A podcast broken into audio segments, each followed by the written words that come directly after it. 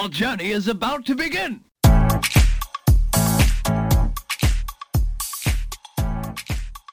Hello à tous et bienvenue dans Happy Healthy Funky, le podcast pour oser la réinvention professionnelle et enfin kiffer sa vie pro. Je suis Nathalie, entrepreneur, coach en épanouissement et experte en marketing authentique. J'aide les femmes qui se sentent démotivées et en perte de sens dans leur job à créer l'écosystème professionnel qui leur ressemble et qui les épanouit. Que ce soit en changeant de poste, en bifurquant de voie, en lançant leur projet entrepreneurial ou un subtil mélange de tout cela. Dans l'épisode du jour, je vous emmène à la découverte d'une femme remarquable qui a décidé d'oser une réinvention professionnelle et d'impacter à sa manière en portant un projet de cœur. Je vous partage son expérience, ses émotions et ses rebondissements pour vous inviter à vous questionner, vous inspirer et vous montrer que c'est possible de suivre le chemin qui vous fait kiffer. Être multipassionné, entrepreneur et maman épanouie, c'est possible. J'ai eu la joie d'accueillir Marie, fondatrice de Terraforma, qui est psy, coach en reconversion et auteur de deux livres, mais pas que. Elle est aussi la cofondatrice de Nomad Planet, une entreprise d'écotourisme qui propose des yurts au Portugal.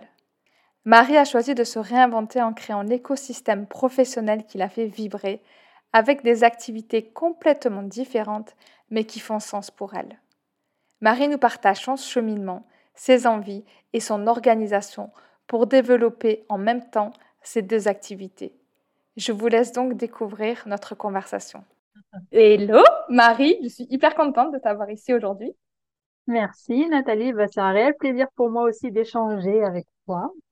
Justement, pour commencer les festivités, j'aime bien euh, parler de rêve, parce qu'on a tout un rêve. Et quel est le tien, Marie, de rêve? Oh là là, si je dois en choisir un, mais je vais pas y arriver parce que j'en ai plein, mais j'en ai, ai plein. Honnêtement, euh, on y va euh, par ordre de timing, on va dire. Le premier rêve qui va se réaliser dans les prochaines années, c'est la construction d'une maison écologique donc une éco-construction en autonomie aussi, donc auto et éco-construction, ici au Portugal, dans mon lieu de vie. Donc ça, c'est un rêve perso. Euh, J'en ai euh, d'autres qui tournent autour de mes passions, dont une qui est l'équitation et donc euh, acheter des chevaux pour pouvoir voilà les, voir tous les jours, les monter tous les jours. Et si j'avais, sinon j'ai plein de rêves qui tournent autour de l'écologie puisque je, je suis vice-présidente d'une association aussi à locale euh, pour la protection de l'environnement.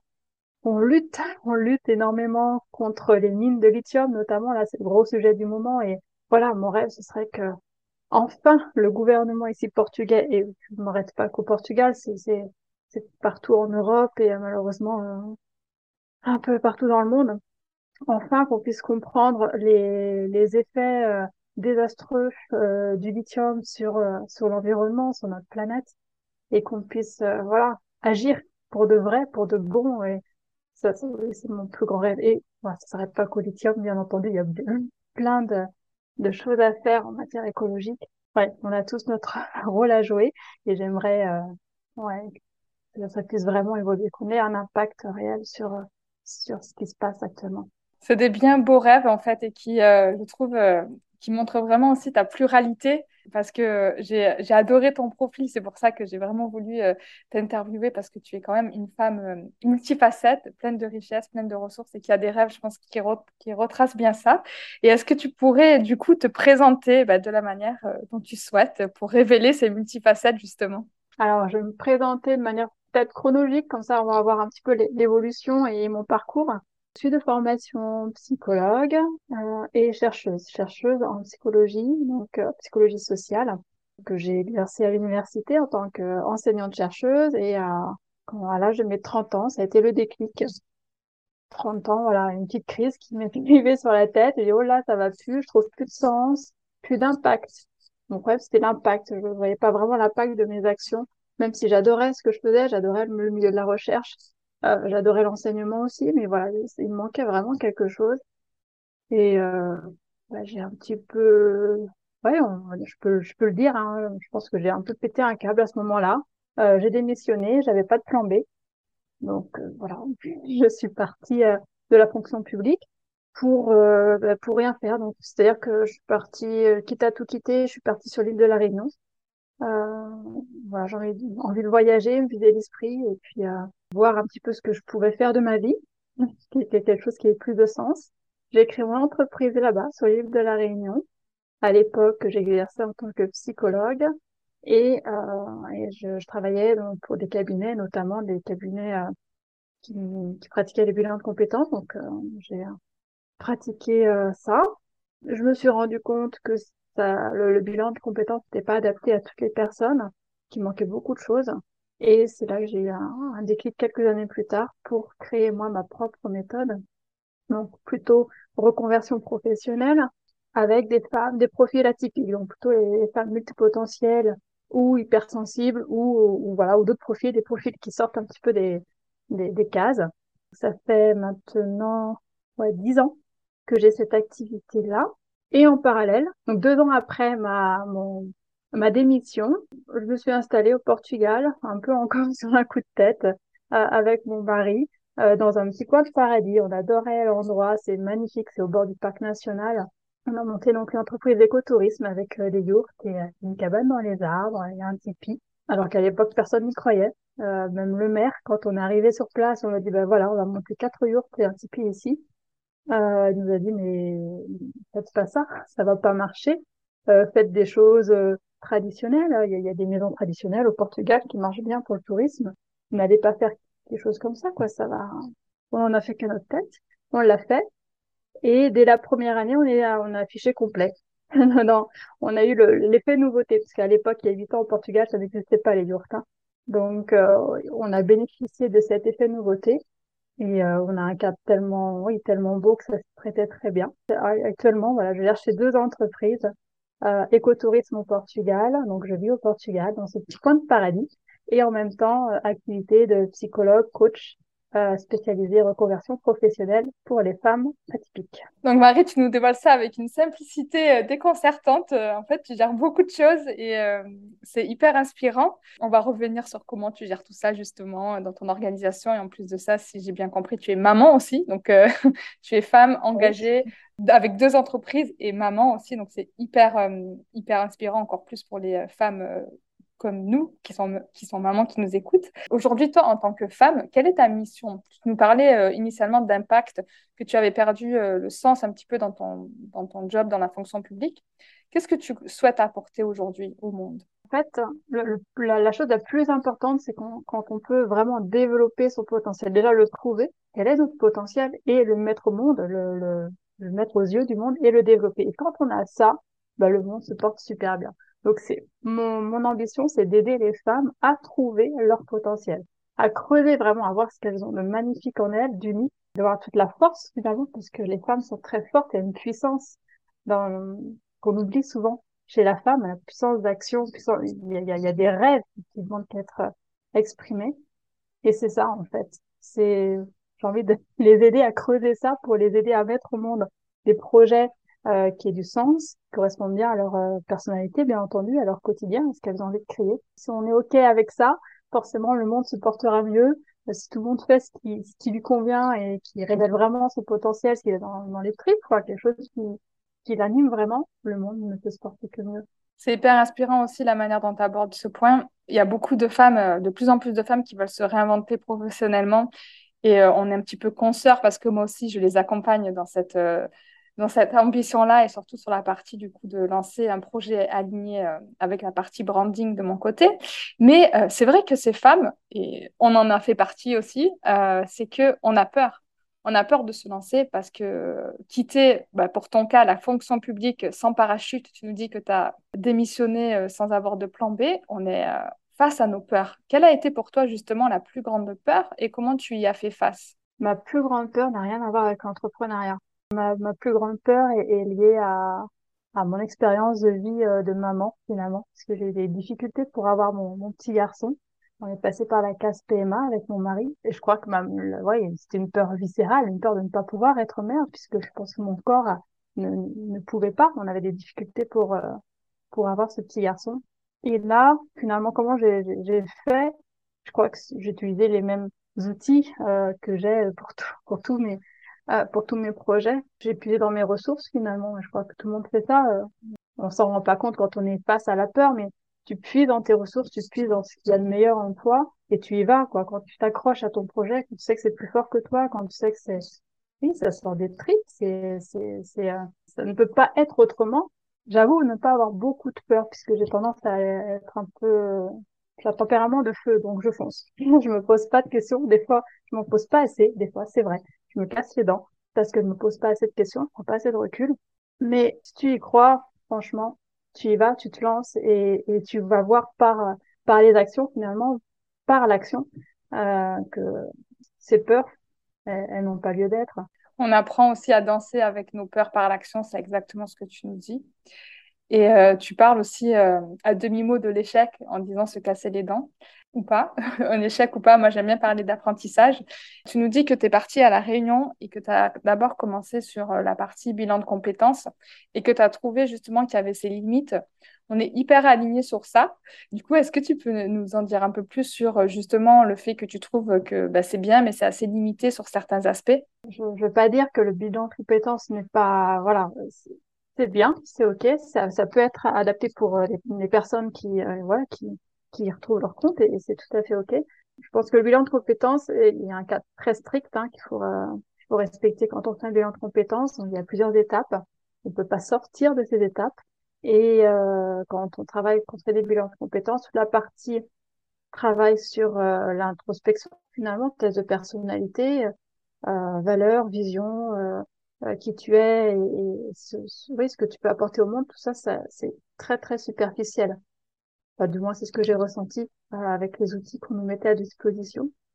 On n'allait pas assez en profondeur. Après, on s'attache, il me semble, beaucoup trop sur le, le passé professionnel de la personne sans prendre en considération finalement ce, ce, dont elle a envie, ce dont elle a besoin, selon ses aspirations. À quoi ça sert de construire un projet sur des anciennes compétences si celles-ci te correspondent pas. C'est, tu peux le mettre à la poubelle, c'est pas grave, tu vas toujours garder quelque chose, il y a toujours un apprentissage derrière et tu peux reconstruire à partir de, nouvelles choses, tu peux reconstruire de nouvelles compétences, de nouveaux savoir-faire, savoir-être, savoir.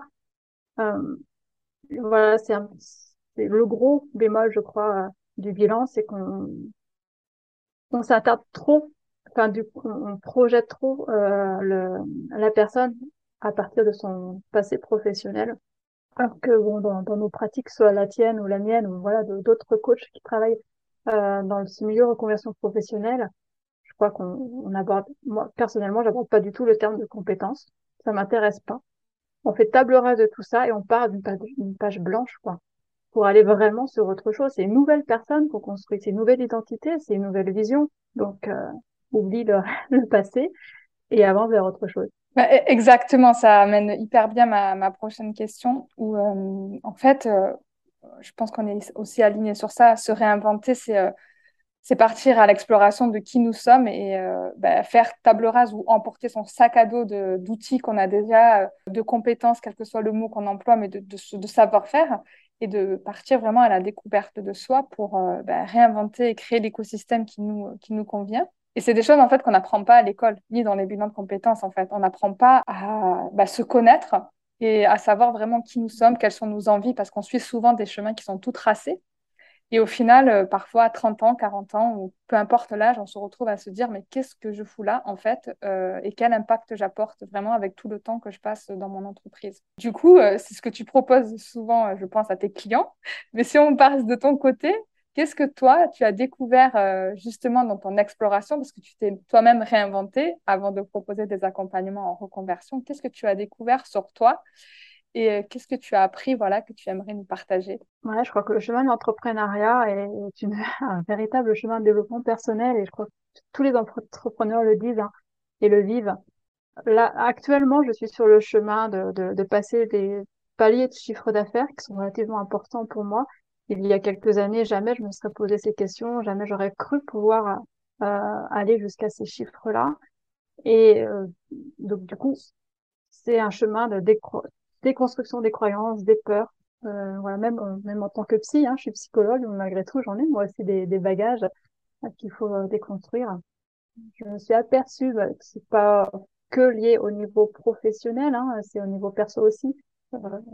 Voilà, mes capacités de résilience qui sont fortes, mon feu, mon feu, quand je parle de feu, c'est le feu de l'action, le, l'envie, la niaque, euh, voilà, le, j'ai pas peur, quoi, j'y vais, j'y vais et je me lance et je vois, je vois ce qui se passe. Ça, je l'ai appris par mes expériences. Mon intuition aussi, qui m'a, j'ai mis du temps à accepter, à reconnaître, à utiliser, à apprendre à utiliser. Et ensuite, l'autre cap, c'est aider mes clientes à l'utiliser. Donc, il y a vraiment tout un cheminement sur sur euh, sur ça. Une capacité créative, euh, créative également. Et justement, cette expérience entrepreneuriale, elle se vit euh, ben, rarement seule, même si on a parfois des projets solo. Toi, en plus, tu as plusieurs projets, mais est-ce que tu as eu des guides ou de très belles rencontres durant ton, ton parcours? Fonctionne par l'intuition, je dis voilà ce qui me vient.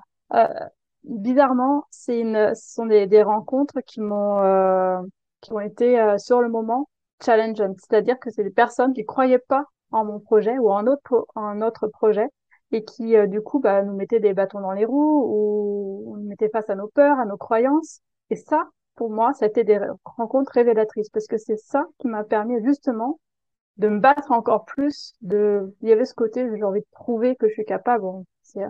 Un truc, un travail de psychologue à faire encore.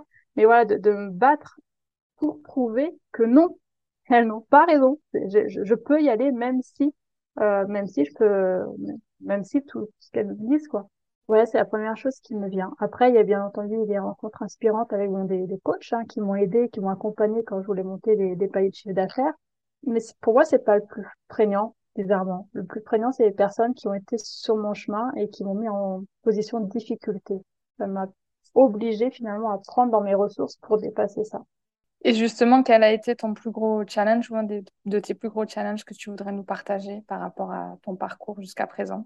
Un des plus gros challenges que je travaille encore, hein, parce que j'avance, euh, on avance toujours dans l'entrepreneuriat, c'est euh, trouver le bon équilibre vie pro, vie perso. Comme je t'ai dit, je gère deux entreprises, je suis maman d'un petit garçon, je suis vice-présidente d'une association euh, protection de l'environnement. Euh, j'ai des activités, des passions à côté qui sont aussi importantes pour moi et que je veux maintenir. Et euh, quand bah, les entreprises évoluent, voilà, mon activité évolue et du coup, des choses bougent. Donc, c'est en termes de priorité, d'action, de gestion, voilà, de planification, tout ça. C'est c'est un gros challenge pour moi en ce moment. C'est-à-dire que je, voilà, j'ai envie de poursuivre euh, mon rythme de trois jours de travail par semaine. Je me rends compte que ce n'est plus possible. Donc, je suis dans une phase où euh, je revois euh, mon parcours de délégation, à qui je délègue quoi, pour conserver ce, ce juste équilibre, pour avoir du temps, bien entendu, avec mon fils aussi. C'est important pour moi hyper intéressant ce sujet euh, justement sur l'organisation et l'équilibre de vie euh, pro et perso. Je pense qu'on on y est toutes euh, confrontées en sachant que est-ce qu'il existe vraiment un équilibre ou est-ce que c'est on n'a qu'une vie, enfin quand tu nous l'expliques à demi-mot, mais on a on, a qu'une vie et surtout quand on mêle passion pro et qu'on mêle multi-activité, c'est vrai que c'est comment est-ce qu'on aimerait que toutes ces activités dans notre quotidien. Et est-ce que justement tu pourrais nous dire euh, la manière dont tu t'organises, peut-être pas de manière journalière, mais ta semaine de trois jours, à quoi ça ressemble justement en gérant tes, euh, multi-activités et ta vie de femme, maman? Donc j'ai deux activités qui sont toutes les deux qui fonctionnent de manière saisonnière toutes les deux. du moins j'ai calé mon activité de coach comme une activité saisonnière pour qu'elle puisse bien aller avec mon activité touristique qui est très saisonnière. C'est-à-dire que du mois de juin au mois de septembre, j'ai une activité touristique qui est, voilà, qui est pleine. Du coup, je dois me donner euh, beaucoup de temps pour, pour ce travail-là. Et euh, ben, mon activité de coach, je la mets un petit peu sur le côté, c'est-à-dire je prends moins de clientes à ce moment-là, je termine mes parcours clientes avec euh, mes clientes actuelles, je travaille sur le fond d'entreprise, non pas sur euh, non pas sur les, les actions euh, quotidiennes. Ça, c'est pour le côté saisonnier. Et ensuite, euh, organisation, donc on, va partir sur l'hiver, hein, quand euh, j'ai une activité euh, touristique qui est plus calme. Mon organisation, c'est plutôt simple. Je, prends des plages horaires spécifiques. Je travaille donc trois jours par semaine à peu près. C'est variable, des fois ça peut être quatre, des fois ça, peut être deux, mais en, en moyenne c'est trois jours. Où j'ai des plages spécifiques clients donc là, je sais que c'est que ces jours-là où je vais avoir mes clientes. J'ai des plages spécifiques euh, voilà, sur mon travail de communication, newsletter, réseaux sociaux, etc. plage spécifique sur la vision de, de mon entreprise. je, fonctionne par plage. Enfin, c'est le, le, mode de fonctionnement qui me convient moi, donc ça ne convient pas forcément à tout le monde. Hein. Chacun fait son, son truc, mais ce qui est très important pour moi, c'est qu'il y ait des plages pour mes moments perso, c'est-à-dire que c'est noté noir sur blanc sur mon agenda. Euh, tel jour, tel jour, ben voilà, en zéro cliente, euh, je bosse pas sur mon activité, c'est des jours où je suis avec ma famille, où je fais mes activités euh, perso, où je, travaille pour l'association. Voilà, c'est vraiment noté parce que si ça ne l'est pas, bien entendu, puisqu'on a des activités entrepreneuriales qui nous, voilà, c'est des passions, donc euh, ça peut très vite prendre le dessus. Il y a toujours des choses à faire, on veut toujours évoluer. Bien entendu, ça peut déborder. Donc pour moi, c'est important de les noter ces moments euh, perso sur mon agenda. Et euh, ça fait écho vraiment à une, une phrase que j'aime bien redire et la personne qui, euh, qui en est euh, l'auteur se reconnaîtra, c'est si ce n'est pas noté dans l'agenda, cela n'existe pas.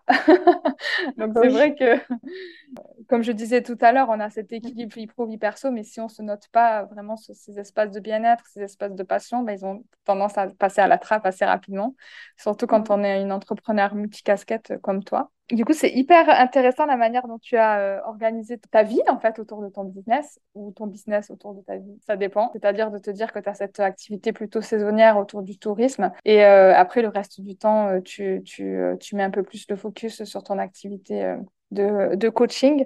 Est-ce que tu peux nous dire aujourd'hui ton plus gros challenge, justement, pour pour mêler ces deux activités? Et est-ce que tu, est-ce que tu te fais euh, accompagner? Est-ce que tu délègues? Euh, Comment tu t'organises? Est-ce que tu as une équipe euh, ou est-ce que tu fais ça, tout ça toute seule? Ah non, j'ai une équipe. Hein. je, ne pourrais pas. Enfin, sinon, je, je pourrais clairement pas travailler deux jours par semaine ou trois jours par semaine tranquille. Donc, pour l'activité saisonnière, bon, il y a une personne qui vient faire le ménage. C'est quelque chose qui est, qui est, qui est ok. Moi, je m'occupe, moi et mon mari, on s'occupe uniquement de la partie réservation, accueil des clients et euh, le côté le plus sympa, c'est discuter avec les clients, apporter également euh, voilà nos, connaissances sur la région et euh, notre sensibilité aussi sur sur l'environnement et sur les actions qu'on peut mener et essayer de sensibiliser les gens. Voilà, pour cette partie-là, c'est c'est rodé depuis plusieurs années, ça ça fonctionne bien.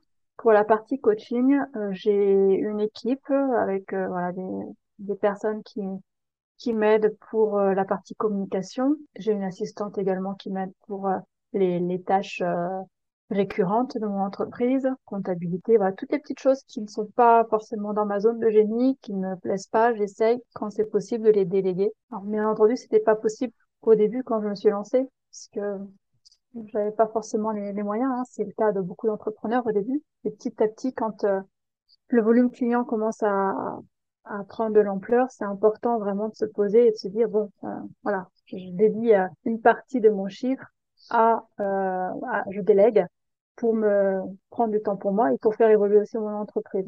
C'est intéressant de montrer aussi le parcours et le, et le cheminement pour se dire à partir de quand déléguer. Moi, je sais que j'ai délégué très vite parce que je, réussis à financer ça par le fait que j'ai aussi un, gros client en marketing euh, qui me permet de développer euh, mes, euh, activités de coaching. Mais c'est vrai que le fait de déléguer, c'est un choix parfois cornélien pour les entrepreneurs, de se dire bah, à partir de quand, comment je fais, qu'est-ce que je délègue? Et tu as mis le doigt sur quelque chose d'hyper intéressant, déléguer sur les choses qui sont soit chronophages, soit sur lesquels on sait qu'il euh, y a des experts plus avancés que nous qui le font mieux euh, en moins de temps et qui nous permettent de, de, nous concentrer sur nos zones de génie. Je pense que ça en éclairera beaucoup des réinventeuses qui nous, qui nous écoutent. Et du coup, pour ton phasing des deux activités, est-ce que tu as euh, lancé ton projet de, de yurt au Portugal en même temps que le coaching ou comment tu as... parce qu'on on se dit que c'est assez compliqué de lancer deux projets en même temps. J'ai l'impression que le coaching était euh, quand même lancé depuis un peu plus longtemps. Est-ce que tu confirmes? En fait, j'ai lancé effectivement mon activité de à l'époque c'était psychologue. Hein. J'étais pas encore coach. Oui. Euh, il y a 10 ans, enfin il y a 11 ans exactement maintenant. J'ai lancé, euh, quand j'étais à La Réunion, et deux ans plus tard, j'ai lancé mon activité touristique. Mais au début, j'étais plutôt euh, dans, je faisais des missions, j'étais également formatrice, donc je proposais des formations pour adultes à droite à gauche, mais c'était pas encore lié vraiment à la reconversion professionnelle. Il m'a fallu un temps pour vraiment mûrir tout ça, pour mûrir un programme, pour mûrir ma clientèle cible et pour me former aussi au coaching. J'avais envie d'avoir cette casquette supplémentaire. Ça fait peut-être quatre ans que je suis vraiment ciblée reconversion et euh, femme atypique. Finalement, l'autre euh, entreprise, écotourisme, a pris le dessus au début. C'est vrai que ça nous a demandé beaucoup de temps pour bien s'organiser, donc ça a pris le dessus. Je virevoltais avec mes petites missions à droite à gauche, je me débrouillais comme je pouvais, mais je gagnais pas vraiment ma vie avec ça. C'était simplement un complément comme ça. Et puis une fois que l'entreprise touristique a bien, voilà, a bien marché, bien fonctionné, quand c'était vraiment sur euh, on n'avait pas grand-chose à faire de plus. Là, j'ai pris le dessus sur l'autre activité de coaching. Super intéressant aussi de montrer euh, encore une fois ton, ton cheminement. Est-ce que tu pensais que, euh, tu, on, parle à demi-mot aussi encore de, formation, le fait aussi d'investir en soi, parce que tout à l'heure, tu as dit que tu t'étais fait accompagner par des coachs pour passer différents paliers de chiffre d'affaires. Comment tu as ressenti ce besoin euh, bah, d'investir en toi? Et qu'est-ce qui t'a poussé à passer à l'action et justement de te faire accompagner sur certains points? Au départ, c'était pour travailler sur un pro, pour m'aider à travailler sur un programme qui, une offre irrésistible, hein, un programme VIP. C'était ça, c'était de là qu'était venu le, ce besoin. Proposé avant euh, plusieurs formations, plusieurs accompagnements, mais j'étais pas encore sur quelque chose, euh, sur un programme danse VIP. Et puis après, une fois qu'on y prend goût, finalement, je suis coacher par une personne très bien, euh, qui, m'a permis de bien évoluer. Et puis chaque année, finalement, je reprends à chaque fois un coaching à un niveau différent, bien entendu, puisqu'on évolue, qui me permet de passer encore de nouveaux paliers. Ouais, je crois que le déclic pour moi, ça a été créer quelque chose de différent et à mon image. Et investir en soi quand on commence aussi, c'est parfois, euh, c'est parfois compliqué. C'est pour ça qu'il y a beaucoup de, de formations qui sont euh, bah, soit par des financements euh, personnels, soit par des euh, financements euh, par l'État, par le CPF. Tes accompagnements, si je ne me trompe pas, sont aussi finançables par le CPF. Comment est-ce que ça t'est venu justement le choix de proposer le CPF Et est-ce que tu peux nous dire si tu as un profil différent entre les personnes qui, prennent ton programme par le CPF ou celles qui le prennent par financement propre? J'aimerais pouvoir dire que j'ai un profil différent, mais c'est pas le cas. En fait, dans, dans les faits, c'est vraiment pas le cas. Soit CPF ou fonds propres, j'ai à chaque fois des personnes qui, euh, qui sont motivées et qui vont jusqu'au bout. En fait, c'est vrai qu'on a la, euh, cette croyance et, et, ça peut se, se, se remarquer. Peut-être que j'ai pas eu assez de clientes CPF pour me, pour me prouver le contraire. Croyance que quand on passe par un CPF, par euh, des, des fonds de l'État, on va pas aller jusqu'au bout. Je crois pas que quand on est sur ce type de projet-là, on y va, on, voilà, on, sait ce qu'on fait, on va jusqu'au bout. Du coup, qu'est-ce que tu préfères aujourd'hui euh, dans ton quotidien d'entrepreneur multicasquette? Clairement, c'est euh, le, travail avec mes clients, c'est vraiment voir leur évolution, bah, voilà, le travail de coaching finalement, c'est ce qui est dans ma zone de vie. Après, c'est travailler sur ma propre évolution, donc euh, me faire accompagner par des coachings pour évoluer et toujours évoluer plus. Donc, tu as créé euh, deux entreprises avec euh, deux noms de marques euh, différents. Comment est-ce que tu as fait justement pour créer ta marque et pour te faire connaître sur les deux pans de tes activités? Pour ce coup, là, je pense bien rechanger de nom de marque pour mon entreprise de coaching puisqu'elle ne, c'est plus du tout en phase avec ce que j'ai créé il y a 10 ans. Euh, voilà, ça, ça, ça correspond pas du tout. À l'époque, ça s'appelait donc Terraforma, Terra pour thérapie et Format pour formation. Je proposais des thérapies et de la formation. Je suis plus dans ça. Donc effectivement, il va falloir que je retravaille sur ça. Donc c'est un changement d'identité aussi, hein, c'est un, travail euh, en profondeur aussi sur moi. Et pour euh, l'autre marque, euh, ça s'est fait très très bizarrement. On pensait, mon conjoint et moi, quand on est allé à la mairie déposer le dossier pour créer l'entreprise, on pensait à un nom. Et sauf que quand on va à la mairie au Portugal, il y a des noms ils rentrent euh, tous les éléments dans, dans, leur fichier informatique et ce nom-là n'était pas possible. Ah, c'était pas euh, compatible, pourtant il nous plaisait bien. Et donc euh, on avait peu de temps, on repartait en France le jour même, alors, déposer le dossier, on repartait le soir en France, on, on, aimerait bien finaliser ça quand même. Et donc ils nous ont donné une liste de mots possibles, de noms possibles, donc une liste d'une centaine de noms qui correspondaient à notre domaine. Et on a pris chacun de notre côté la feuille et on a réfléchi et puis pour l'un et l'autre, c'était euh, une évidence. Nomade planète, ça allait bien. Et euh, voilà, ça a été petit, ça s'est fait comme ça. Finalement, c'est euh, le, le, destin qui nous a mis ce, ce nom de marque, qui nous a collé son, ce nom de marque, et c'était parfait. Et il restera comme ça parce que ça, ça voilà, ça, ça, va, ça va vraiment bien avec l'entreprise. Et comment vous avez fait pour vous faire connaître du coup sur la partie Nomade Planète et toi sur la partie Terraforma? Alors Nomade Planète, c'était très facile, on n'a rien fait du tout finalement. C'est euh, la première année, on, on s'est installé. Au mois de juin, on avait nos premiers clients et au mois de juillet, on avait la télévision nationale qui arrivait chez nous sans faire de demande, sans rien. J'ai envie de dire, quand on suit finalement ce qui nous anime, quand on suit nos tripes, quand on y va, quand ça fait vraiment ressortir nos valeurs, parce qu'il y a vraiment une histoire de valeurs quand même derrière qui était forte, bah, le reste, tout l'univers va conspirer à nous amener sur le chemin, tout, tout sur un plateau. Donc là, on a eu des, journalistes de la télévision, des chaînes nationales qui sont venus. Après, voilà, on était plein dès la première année, dès la première saison. On n'était pas prêt pour ça, on n'avait pas de site internet, on n'était pas encore sur les gros sites de réservation comme Booking, par exemple. On était plein. Donc on n'a rien fait. Niveau marketing, communication, rien. Zéro. et après, ça s'est fait par le bouche à, bouche à oreille et, chaque année, on, on est plein, il n'y a pas de souci. Petit à petit, ça s'est développé comme ça. Et Terraforma, euh, honnêtement, je suis pas, je suis loin d'être experte là-dedans. Donc euh, là, sur ce cours, que je fasse appel à quelqu'un qui gère mon, mon, mon branding et, et, mon image de marque. Je me fais connaître au fur et à mesure, par bouche à oreille aussi, hein, des clientes qui me recommandent à d'autres clientes. Puis après, bon, je travaille sur ma communication, ok, newsletter et autres, mais euh, ça reste euh, très limité. C'est hyper intéressant la partie branding aligné euh, parce que c'est justement moi ce que je propose, mais sur la partie aussi euh, qui part de soi. Moi, j'utilise un outil que j'intègre pour moi-même depuis un an et demi et que j'adore maintenant partager avec mes clientes, qui est le Human Design, pour en fait repartir de ton branding, mais de ton profil énergétique pour voir comment tu vibres à ce moment-là et quels sont en fait tes centres vibratoires qui sont ouverts et parfois aussi faire le profil de ton entreprise à sa date de naissance pour après trouver justement euh, le branding qui va bien, mais après refaire euh, euh, bien sûr toute l'histoire de la plateforme de marque sur tes valeurs, ta mission et la manière dont elle a évolué depuis bah, 10 ans. Mais je trouve que le human design, ça amène une touche énergétique pour les entrepreneurs à qui ça parle, qui est hyper intéressante et, et ça fait des brandings qui sortent bah, de l'ordinaire, mais surtout qui résonnent avec leur créatrice. Et, euh, et, je trouve que ça peut être euh, mm-hmm. hyper intéressant. Du coup, on parle, euh, on a parlé de l'entrepreneuriat, du parcours et le fait d'être seul ou accompagné, mais on n'a pas parlé des montagnes russes émotionnelles qu'on peut vivre dans l'entrepreneuriat. Est-ce que il y a des émotions, toi, qui ont, qui ont été assez remarquables ou difficiles à accueillir dans ton parcours d'entrepreneur ah oui, alors que ce soit pour l'une ou pour l'autre entreprise, hein, euh, quand je parle d'entreprise écotourisme, les débuts, quand on a des clients mécontents, et ça, ça, fait une claque, ça fait mal, ça, ça, vient toucher l'ego, c'est, c'est dur. Finalement, après, on, prend du recul et on se dit, mais voilà, on a toujours un client dans l'année mécontent parce que le concept lui convient pas, parce que c'est, il a plus besoin d'un hôtel avec piscine ou de cinq étoiles. C'est pas notre concept, il a pas capté le truc. Et c'est ok. Mais au début, ça fait mal.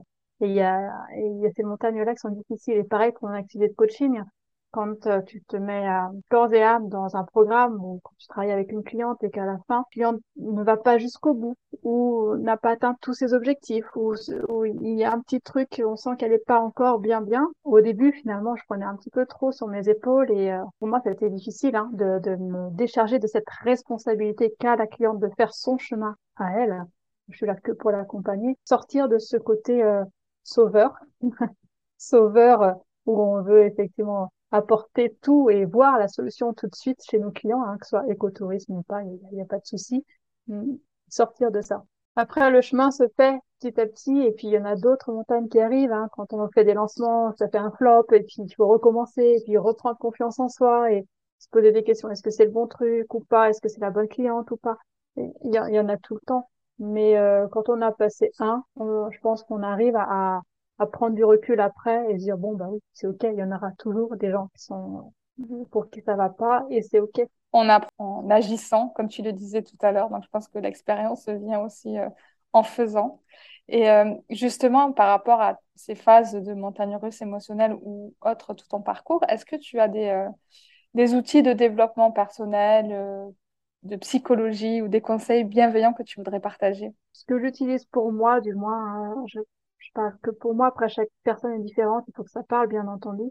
C'est euh, me recentrer, toujours me recentrer sur moi, mes émotions, mes besoins et euh, quelles sont mes limites, jusqu'où je vais. Donc pour ça, méditation à fond, parce que je, voilà, c'est quelque chose qui me parle vraiment.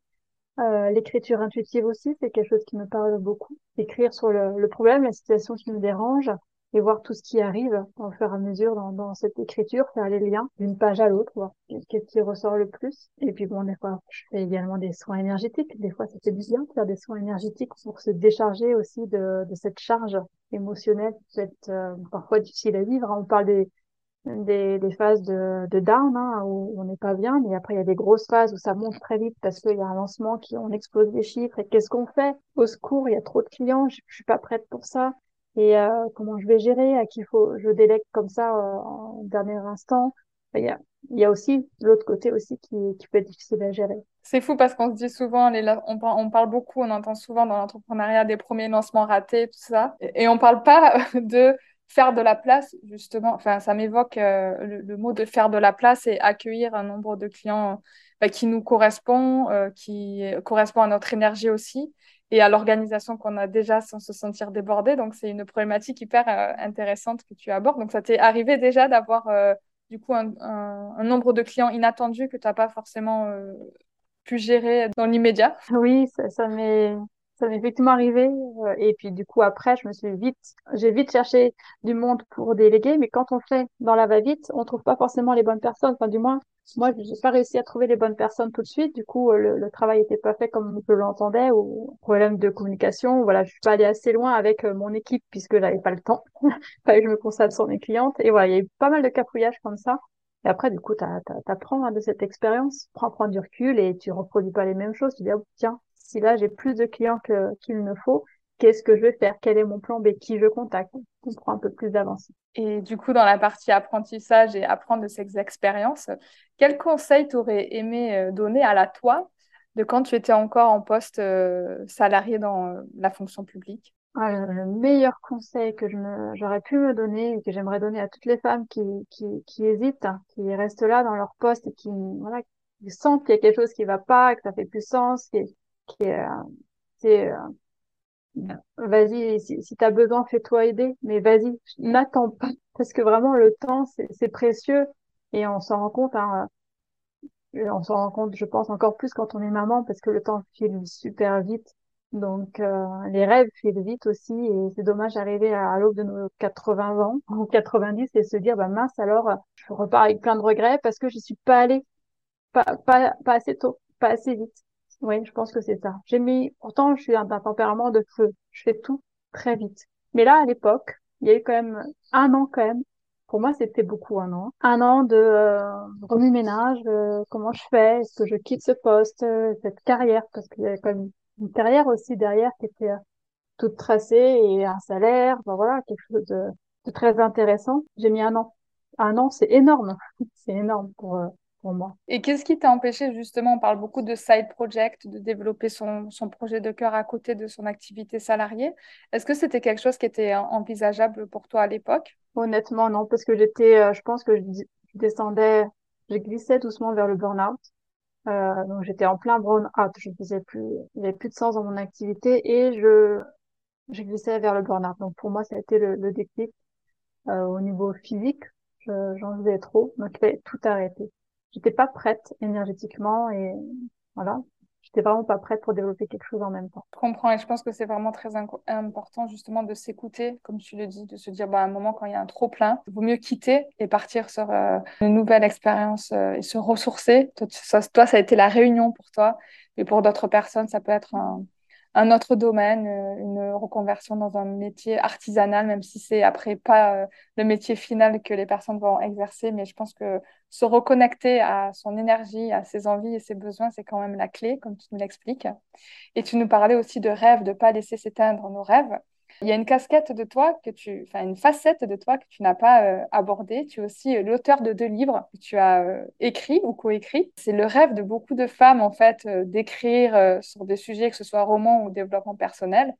Est-ce que tu peux nous parler en quelques mots de cette expérience d'autrice et comment tu t'y es pris? Est-ce que tu as euh, fait d'abord un manuscrit, un plan que tu as euh, vendu, euh, pré-vendu à des maisons d'édition ou est-ce que ça a été le contraire? Les maisons d'édition sont venues te chercher ben, Pour le premier livre, donc Sur le chemin du bonheur, qui est un livre qui est plutôt tourné psychologie positive, j'avais écrit tout. J'avais besoin en fait d'écrire donc par contre j'ai mis du temps hein. j'ai mis je crois un an et demi pour écrire ce bouquin c'est beaucoup de recherches en amont et c'était mon premier livre. Et ensuite, seulement ensuite, j'ai euh, contacté les maisons d'édition pour voir si quelqu'un voulait bien de mon bouquin. C'est pas la meilleure méthode à faire, hein, je, le souligne. J'ai eu de la chance, j'ai une maison d'édition qui, qui m'a dit oui tout de suite et c'est ok. Mais c'est voilà, c'est pas la, la, meilleure méthode.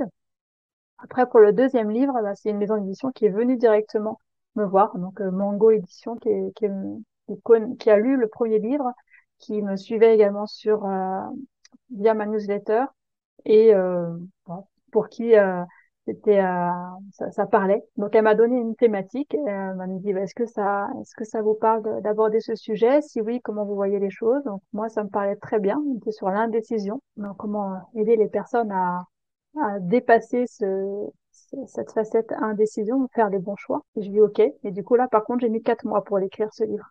Ça a été bon. Il est plus court. Hein il est plus court c'est sûr, mais ça a été l'élément euh, voilà déclencheur et je pense que si j'avais des conseils à donner aux personnes qui souhaitent vraiment se lancer dans l'écriture, c'est d'abord peut-être faire un, plan, une trame de, de, leur, de leur livre, écrire quelques chapitres, envoyer ça à des maisons d'édition. Après, il y a des personnes, hein, des spécialistes qui peuvent euh, nous, nous aider pour euh, rédiger les bons contenus, pour faire vraiment les bonnes lettres, euh, pour envoyer le, le, le pré-manuscrit. Il y a un terme spécifique pour ça, j'ai plus les termes. Et attendre, et une fois qu'on a une réponse, parce que la maison d'édition va dire, bah oui, euh, ça c'est ok, mais il faudra peut-être retravailler un petit peu plus ça, ou alors l'aborder de cette manière, parce que ça c'est pas vendeur, ça c'est vendeur. Et, ensuite écrire. Parce que le risque, c'est effectivement de, de, passer un an. Moi, j'ai mis un an et demi à écrire ce premier livre et euh, j'aurais pu ne pas être publié j'ai eu de la chance, mais voilà, c'était un coup de chance. Du coup, c'était un petit peu le bonus de cet épisode avec euh, des conseils s'il y a des plumes parmi nos auditrices qui ont envie d'écrire, de se lancer. Donc, le conseil de comment écrire un livre et se faire euh, éditer par une maison d'édition, par notre auteur de deux livres, Marie Marchand. du coup, on va finir par la dernière partie qui est le funk des idées, consiste euh, à compléter des phrases que je vais te dire de manière hyper spontanée. Est-ce que tu es prête? Vas-y. Vas-y, oui, je suis prête.